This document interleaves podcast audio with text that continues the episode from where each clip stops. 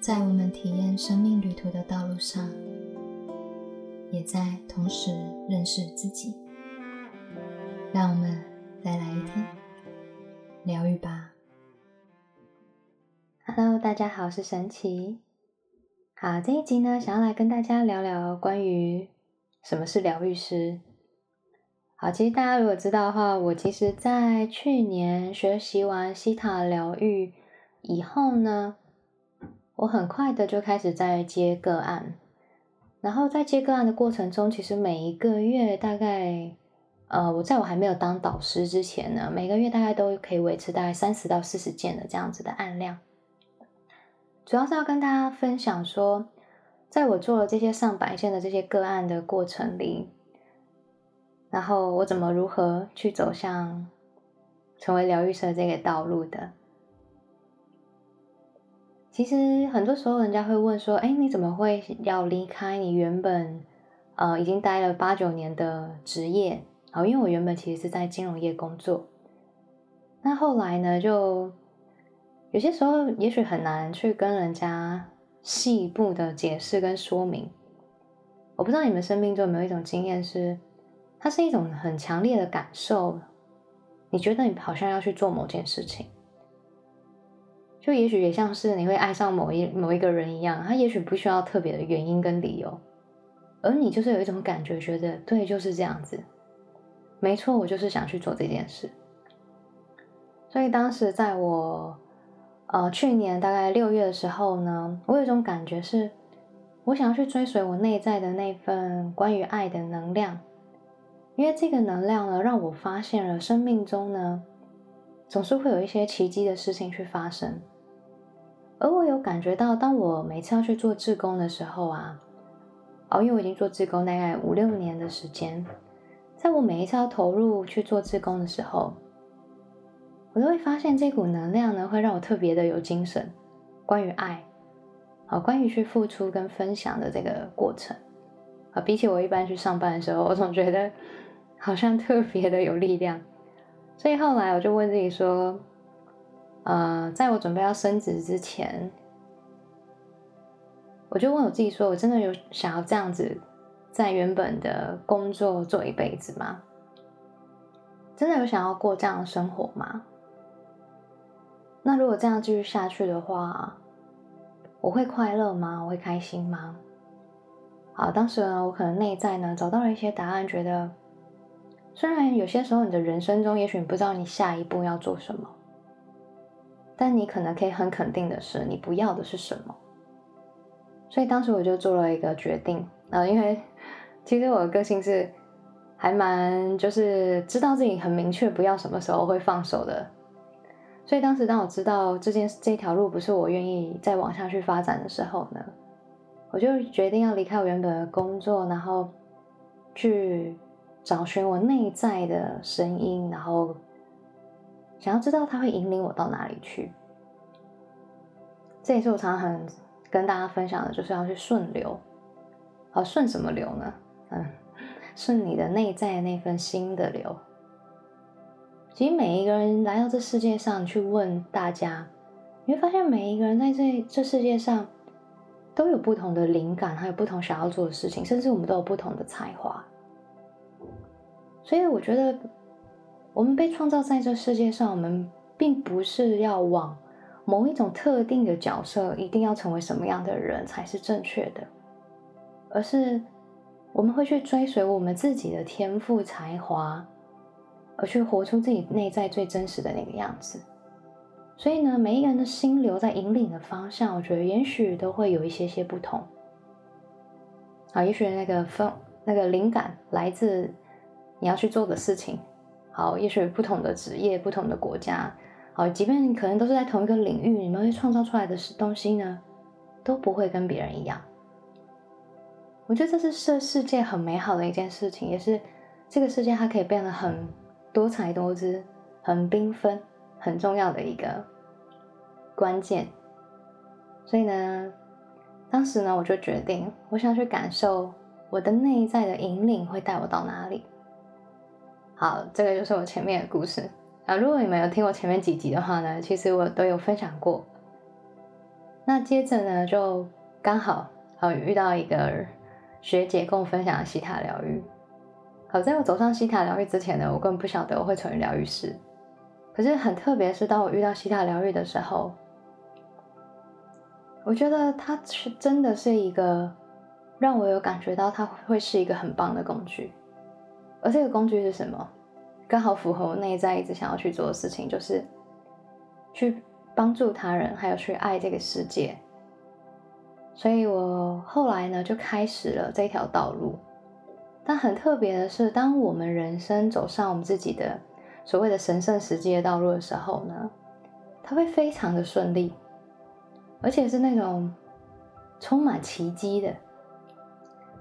有些人都会认为说：“哎，我学习完疗愈，我是要多久才有办法去帮别人做疗愈？我不知道，我是不是要先疗愈好自己一年两年，确定自己是完美的、没有问题的以后，我才有办法去协助他人？”其实你会发现，这世界上好多人在追寻一个完美，但是你去观察，有多少人有真的追寻到了那个完美，甚至他们超级害怕达成那个完美，因为当我们达到那个完美的时候呢，仿佛我将不会再超越自己了。所以呢，其实你会发现，我们一生中好像一直觉得应该要变成什么样子，我们才能去做什么。好，永远都在准备、准备、准备中，可是没有办法去把握在那个当下去行动。所以当时的我呢，学习完疗愈以后，其实我也没有想的很多，只是有一种感觉，觉得说我可以来疗愈他人，而我知道我一定会很尽心尽力的去做好这件事情。所以其实我早期在做 个案的时候，时间是还蛮长的。我早期在接一个个案的时候，我可能大概要做三个小时。对，这三个小时是我会投入很多的时间去练习，然后呢去了解我的个案。但当然，随着我的呃拿的课程越来越多，技巧技术越来越精进以后呢，我我发现我可以很快速的去掌握到一些方向，还有一些技就是疗愈的一些技巧以后，好，我的疗愈时间就缩短了。而也可以很精准的呢去完成一个个案。好，回到很多人会问的问题就是，哇，那你这样子每天做这些疗愈的工作，你会不会很累？好，其实如果你去问很多去做西塔疗愈的疗愈师们，因为我们在连接的那股能量是无条件的爱，而这股能量呢，当我们自己疗愈师连接到的时候呢，其实我们本身都在充电的感觉。所以呢，完全不会累，甚至其实可能我早上起来我觉得很累，可是当我一连到无条件的爱的这种能量场里面，我突然也觉得，哦，好像醒过来了，然后会很进入到那种疗愈的状态跟模式。好，因为我们在疗愈的过程中呢，其实是透过更高的能量来进行疗愈，并不是去使用我们自己的自我的想法。其实疗愈师里面非常重要一件事情跟锻炼，就是要把自我放到旁边。我们所给予的回馈、回应还有引导，全部都不是用我们自身的想法去给我们的个案，而是用一个更高传递造物主的爱的讯息跟能量，去引领我们的个案去看见这些真相。其实我常常跟我的学生分享，其实疗愈的过程中。非常重视的就是引领你的个案去看见。很多时候呢，我们会觉得我们应该告诉一个人更多，可是其实实际上，如果你们有经验的话，你们看很多很多心灵成长的书，听了很多很多的 YouTuber，甚至 Podcast，但是你要知道，我们真的学到跟我们知道，其实还是不一样的。所以，其实疗愈师的工作，我们最常在做的，其实是引领我们的个案去感受跟学习，而不是告诉他你应该如何去做，你要这样这样这样子做。我们其实不是在讲课啊，当然，如果是讲课的话，那另当别论。但是，至少我很确定，我们在疗愈的过程中呢，我们一定是引领他去感受他自己在经历什么，在学习什么。那你的感觉怎么样？那你还会想要继续用这样的方式吗？好，这是我们很常在引领的时候问的一些问题。所以在过程里面，在疗愈个案的过程里面呢，其实我们更重视的是，我们个案他自己本身有没有去体悟到他的人生的这段经历带给他的体验是什么。更多的是我们去倾听他，跟引领他，去看见他生命呢，可能正在影响他的一些事件、想法，然后并且进行转化。所以，其实，在整个疗愈的过程里呢，其实是非常温暖的，充满着很多很多的爱。然后呢，也会充满着很多的接纳。而疗愈师本身呢，都会把自己的想法放到旁边去，还有自己自我的人生经验，也其实是要放到旁边去的。更多的是询问他跟引导，而这个询问跟引导的讯息，也不是来自于疗愈师自己本身。全部都是来自更高造物主的讯息的引领跟安排，所以在疗愈师我们在呃教导的过程中，都会跟学生说，其实我们更重要的是让自己放轻松。你能放得越轻松呢，不去想着要去控制你个案的结果，这场疗愈的效果呢，交给这个造物主能量去安排的时候呢。总是会有奇迹般的方式去释放了这些痛苦，所以这是一件非常美好的事情。所以这就是我跟大家分享哈，关于我们会不会用到自己的能量，当然答案是不会。好，但是呢，会不会花到我们的时间嘛？然后一定有啊，啊，体力啊，可能就这些部分啊，因为我们也还是人类，对，所以我们会花时间去做这些事情，然后还有体力，而且。疗愈师本身呢，也会不断的去进修跟精进成长自己。对于这些疗愈的工作，嗯，我自己是花了还蛮多时间在进修的。目前已经拿了，其实我已经算不出来有几张疗愈师执照，大概十五、十六张了吧。对，就是不断的在进修的过程。好，这个进修呢，是让我一直觉得，我可以把自己持续的清理，然后呢，持续的去。知道呢，如何去精进自己的疗愈的一些，就是各个层面向。因为我们在进修的课程呢，它可能会对应到人生的不同的主题。所以呢，当我去学习完这些人生的就是不同主题的这些疗愈师课程的时候呢，我觉得在我引导的过程中呢，总是可以更顺利、更顺畅的，就是透过呢这个招主的能量，好更更接通。而在每一个疗愈师过课程当中呢，我们也会不断的清理我们自己。那我觉得这是一件非常美好的一件事。好，再来，有些人很很长，如果你是疗愈师的话，你正在听这一集 podcast，好多人都会问说：“老师怎么会有个案的？”好，其实呢，如果你成为西塔疗愈师以后，你有去看维安娜的写的书。其实个案的出现呢，非常的简单，就是你得先让你的振动频率放在你是真的在爱里面的时候，个案就会自然的出现。不是你要学习多久，然后变得多强大，或者是你一定要拿十几张证照，你才有办法接到个案，跟这些东西其实并不是一个直接性的关系。反而更重要的是。你在拿完疗愈师执照以后呢，有没有在让自己跟造物主的能量呢的频率震动呢，是很贴近，甚至是一致的？常常让自己维持在爱里面，真心的想要去助人的这种能量里，个案一定会出现的，因为你的震动频率会告诉别人说：“我可以帮助你。”我我是来帮助你帮助你的，我可以疗愈你，我散发着爱，你在我这边是安全的，你可以信任我，你可以在我这里表达出你内在最真实的想法。你知道疗愈师本身散发这些频率跟震动的时候，个案会自然的找到你，所以最终还是回归到疗愈师自己本身有没有让自己真心的想要去爱这个世界，跟帮助这个人。疗愈师自己本身愿意去帮助一个人的决心跟愿力呢，还有这股信心的能量，对于疗愈的结果影响是很大的。所以，如果你说疗愈师有什么责任的话，我觉得最重要对我来说，那个责任就是让自己保持在爱里面，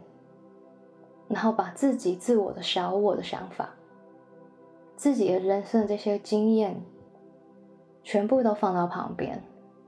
然后把自我的投射也要放到旁边。这对我来说呢，是一个锻炼的过程。当我越能做到无我的这种状态的时候，我越能清晰的去感觉我的个案，然后以及我跟造物主的连接，我脑中的讯息会变得非常的清澈跟明亮的感觉，而我也会去看见那股爱的震动的能量，可以是非常强大的。所以，如果问我疗愈师的日常生活，就是除了接个案或者是我在教课以外的时间，我会让自己保持很开心。这种开心不是假象的开心，不是自我说服的开心。如果我觉得难过，我就会做帮我自己做挖掘疗愈的工作，我会去释放我的负面的能量、负面的想法或者是负面负面的意念。那如果没有这些状态的时候，我会去做冥想，我会冲咖啡，然后因为我也是手冲咖啡师，所以呢，我也很喜欢冲咖啡，我觉得很疗愈。那我喜欢看外面的风景发呆。有些时候呢，我家窗外会有一只猫，它趴在对面邻居的屋顶上，然后我们俩就对看，然后就觉得，哎，这样就很舒服啦。这种生活呢，就是我可以维持在我的步调里面，让自己也在充满着爱里面生活。所以，疗愈师本身呢，要能做到我的生命是平衡的这件事情上，是很重要的。因为当一个人如果太过劳累的时候，当然我也有这种情境过。太过劳累的时候，人很容易愤怒。然后呢，当你很愤怒的时候呢，你很容易可能跟造主连接，maybe 就会断线。所以后来我学到一件事情，就是我也在爱别人之前，我也得把自己的状态先照顾得很好。我得先让我自己先充满着爱，觉得生命是很开阔的，让我的细胞由内而外的散发出，哇，我就是爱的本质，我就是爱的震动。我过得很快乐，我很喜悦，我很丰盛，我是被接纳的，我可以接纳我自己的一切。所以，当我自己有办法先做到这一这一切的时候呢，我会跟造物的能量呢非常的连接。而这样子的情况呢，无论我去教课，或者是我去疗愈我的个案，都会有一个非常顺畅的过程，而不是充满着阻碍或者是个人的自我的课题的浮现。所以平常呢，就是去做到自己的身心灵的平衡，运动啊、冥想啊，然后帮自己做清理，然后呢，出门走走啊，也可以，呃，跟朋友吃饭，然后当美食，嗯，咖啡，啊，就是去看书，啊，这些宁静的时刻，对一个人来说都是很重要的。好，所以呢，这就是我要跟大家分享，在我成为疗愈师的这段道路。好，最后呢，要跟他大家讲的就是关于到底成为疗愈师有没有什么条件呢？好，其实如果你们真的问我，你们在我这边得到答案呢，每每一次都是一样，我都会跟你说，好，你去顺着你的直觉跟感受走，你可以先感觉一下，你你是不是真的在想要往这个方面发展的时候。你的内在是感觉到喜悦的、开心的、期待的、兴奋的，觉得太棒了。好，如果是这样的话，那就那就那就去啊，就去试试看啊。人生中本来很多时候就是在尝试啊。我们尝试了非常多的事情，非常多的兴趣，非常多不同的领域。他没有没有说你尝试了以后你一定得怎么样吧？所以生命中也许你只是给了自己更多的机会去体验。所以在你们要去做这个决定的时候呢，我觉得你自己的本身的感觉是非常重要的。而我不会用你的想法来帮你去回答这个问题。我会说，那你感觉呢？好，这个是非常，就是一个我觉得是最准的、最准确的。你觉得自己真的非常有兴趣，然后也很想要去学习一个工具，可以帮助自己跟帮助他人的时候，那就放手去试试看啊！对啊，其实西塔疗愈，在我学习它之前，我有没有去学习过其他的东西？有啊，之前有去上过一些教练式的课程啊。啊，虽然我 虽然你们看我那个。自我简介里面我都不会写这些东西，好，因为我真的觉得我很相信一件事情，就是当别人决定会来找你的时候，他们会来找你，他们不会因为我写的多精彩而来找我，他们会因为感觉得到你而找你。我觉得这这这就是我想我想要的，就是他们感觉得到你是怎么样的人，然后被你的频率共振到，所以来找你。我喜欢用频率跟能量的概念去出发，但不代表我之前有没有去学习很多的东西。但这些过程，反正人生不是得到就是学到吧。